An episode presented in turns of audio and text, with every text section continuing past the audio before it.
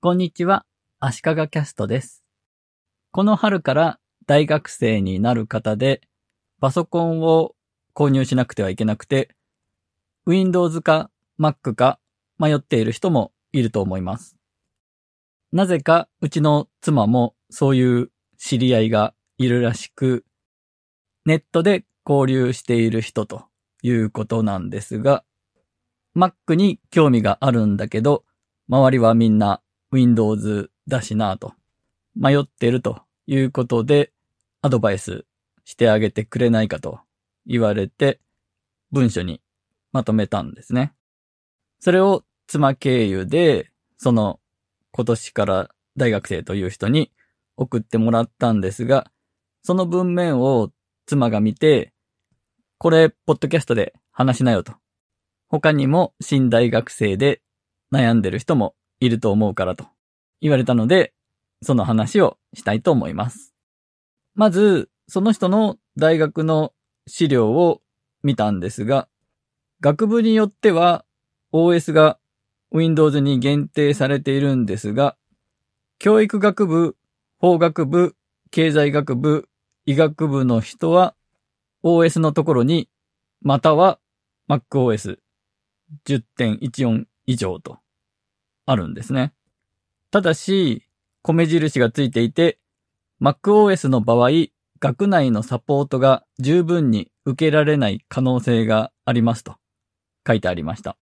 そんなことが書かれていると、さすがに Windows を選んだ方が無難だなとは思いますよね。そして、その人が一番気にしていたのは、レポートの提出をワードで行うそうなんですが、Mac だとワードがないからレポート出せないと大学の先輩に言われたらしいんですね。で、これに関しては Mac を使ってる人ならなんとかなるだろうと。Mac 版の Microsoft Word もあるよと思いますよね。ただここで気になったのは、Microsoft Office は大学から供給されますと。その大学の資料に書いてあるんですが、これが Windows 版しか支給されなくて、Mac の人は自分で買う必要があるんだったら、ちょっと嫌ですよね。それで調べてみたんですが、学校向けに無償で使える Microsoft Office 365のプランがあるのを見つけました。多分、学校が提供するというのは、これのことじゃないかと思うんですね。で、Office 365だったら Mac でも使えるので、多分問題ないんじゃないかと思いました。また、無料で使える Web 版の Office というのもあるそうです。これはブラウザーから使える機能限定版のワードなんですが、Mac からも使えるということです。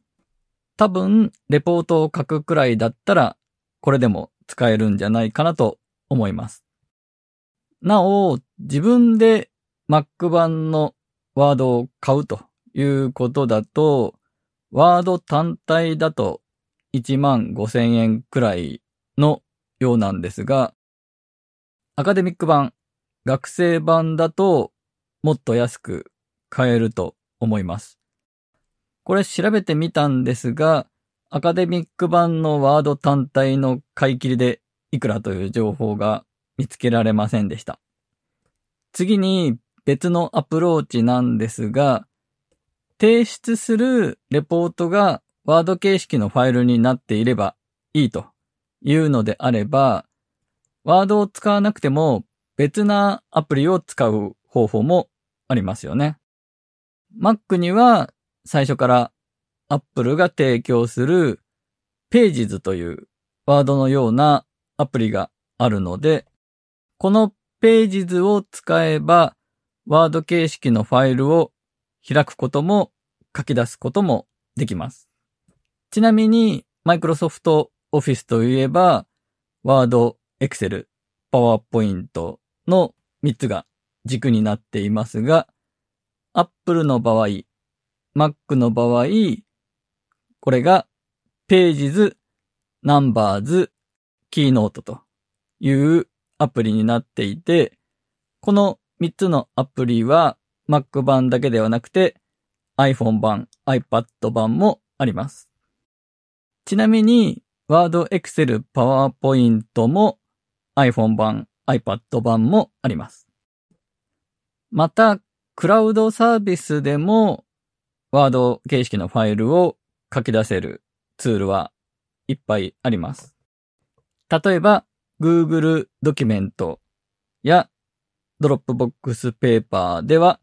ワード形式でファイルを書き出すことができます。続いて、じゃあ、Windows と Mac はどう違うのか。わざわざマイナーな Mac を選ぶ意味があるのかといった話をしたいと思います。これに関しては、正直なところ、Mac、Windows、どちらを選んでも、できることというのは、それほど変わらないんじゃないかと思います。特に今、いろんなツール、ソフトウェアだったり、アプリケーションだったり、サービスだったりが、クラウド化が進んでいるので、OS はあまり関係なくなってきています。私の今、お気に入りの Notion というツールもそうなんですが、ウェブブラウザ上で使うことができて、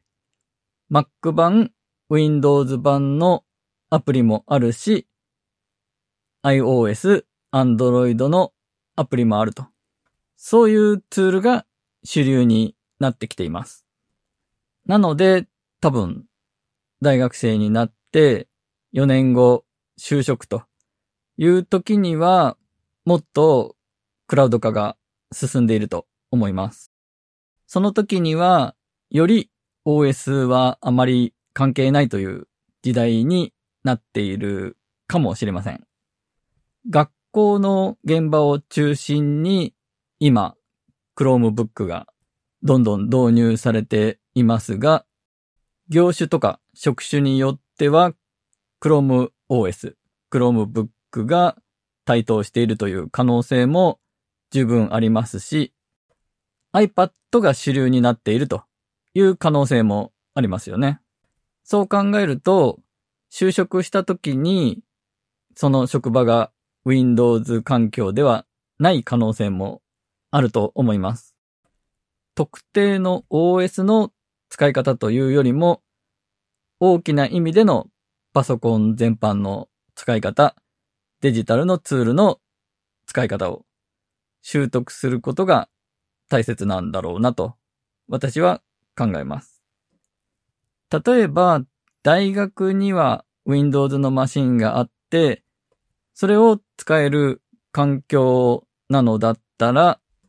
あえて自分のパソコンは Mac にすることによって、二つの OS を使ってみることができると。両方使えるというのはメリットになってくるかなとも思います。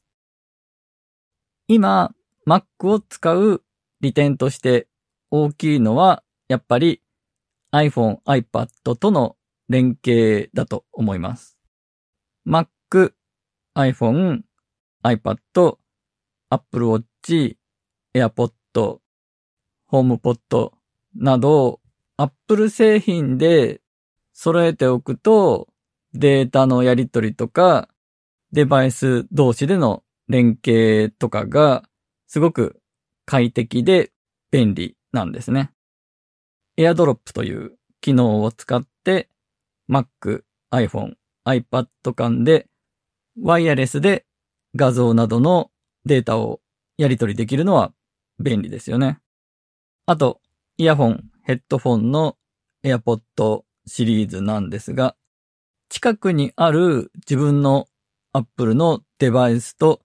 簡単につなぐことができるので、ある時は iPhone につなげて、またある時は Mac につなげてと。つなぐデバイスを簡単に切り替えることができます。これ、Bluetooth のイヤホン、ヘッドフォンを使ったことがある人はわかると思うんですが、違う端末に接続するには、もともと Bluetooth で繋いでおいた接続を一回切って新しい端末に繋ぎ直すとか、結構面倒なんですが、AirPod の場合、簡単に繋ぎ替えることができて、使い勝手がすごくいいですね。Apple 好きな人というのは結局その辺の連携の素晴らしさからどんどん Apple 製品を揃えていって信者と呼ばれるようになっていくんだろうなと思います。そしてこの Apple 製品の高度な連携、使い勝手の良さと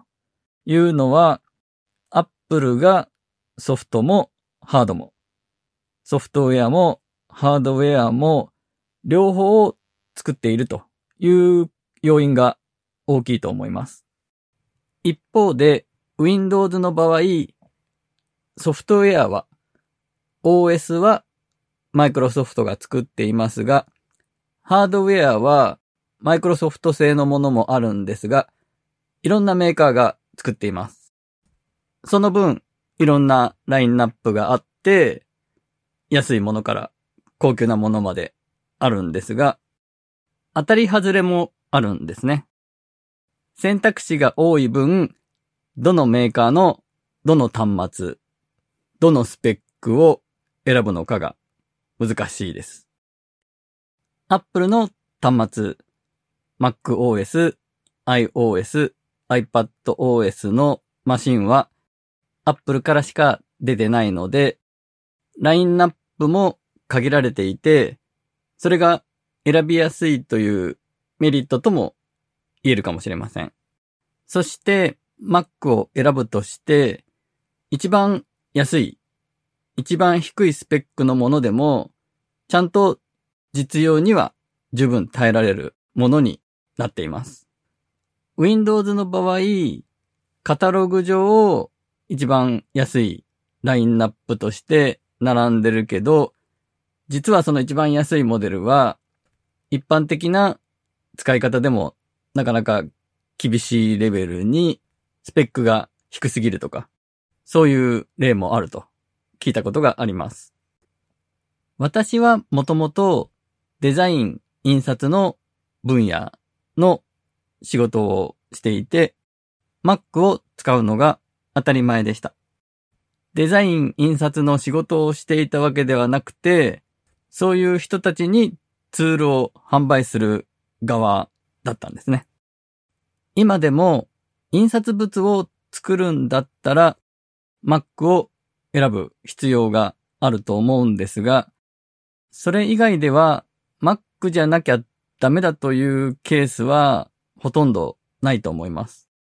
あと、あれですね。iPhone アプリを開発するには Mac が必要ですね。デザイナーやクリエイターの人は昔から Mac がよく使われていた分野ということもありますが、今でも Mac を使ってる人が多いのは Mac を含めた Apple 製品全般のユーザー体験の良さユーザーエクスペリエンス UX と呼ばれる言葉ですが、この UX が優れている点が Apple 製品、Mac の良さだと思います。Apple 製品はその商品を買って箱を開けるところからすべてユーザー体験が考えられています。箱をどういう風に開けるかとか、開けた時に商品がどう見えるかとか、すべてが計算されているということですね。Mac を使っていての操作感もカタログスペックとして出てくるような速さとかそういうものではなく、使っていての快適さ、それによるユーザー体験が Mac の方が上だと私は思っています。例えば、MacBook をトラックパッドで操作するのと、Windows のノートパソコンをトラックパッドで操作したとき、明らかに Mac のトラックパッドの操作の方が使っていて心地よい、しっくりくる、快適な感じがします。でも、一方で、結果として同じ操作ができればいいじゃないかと。使っていて気持ちいいとか、そういうことはあんまり意識しないという人もいるんだと思います。また、使われているフォントのデザインだったり、その表示のされ方、エッジの綺麗さなど画面表示も Mac の方が美しいと思うんですね。例えば白地に黒の文字が表示されていたとして、白いドットと黒いドットだけで表現するとギザギザが目立つので、その間を埋めるようにグレーのドットを入れていくんですが、そういうのをアンチエイリアスと言うんですが、そのアンチエイリアスの処理とか画像を拡大したり縮小した時の画像のレンダリング、画像の、まあ、再計算して作り込む処理というんですかね。その辺のエンジンも Apple のものが優れていると思います。そしてそれが見ていて気持ちがいいユーザー体験として快適だと感じる要因になっていると思います。要するに、この気持ちがいいというユーザー体験を与えてくれるのが Mac で、そこがクリエイターの創作意欲を後押ししてくれるんじゃないかなと思います。最後は使っていて気持ちがいいという感覚的な話になってしまいましたが、結局のところ Mac を選んでるという人はスペック的にどうとか、このツールが使えるからという人もいると思うんですが、それよりも自分が使うツールとして Mac に愛着を持っているという要素が大きいんじゃないかと思います。なので、これはちょっと古い考え方なのかもしれないですが、昔からよく言われているのが、パソコンは事務用品として必要なことができればいいと考える人は Windows でいいと思いますし、その多くの人を魅了する Mac のユーザー体験の良さ、どうせなら使っていて気持ちいいと愛着を持てるマシンを使いたいというのなら Mac を使うという選択肢も大いにありかなと。そんなざっくりした感じが結論かなと思います。なお、新大学生の皆さんが4年後就職するときに企業のパソコンはどうなってるんでしょうというヒントになるかもしれない話を最後にします。日本国内での企業での Mac のシェアは今5%くらいです。ただ、アメリカでは今、企業で使われる Mac のシェアがすごく上がっていて、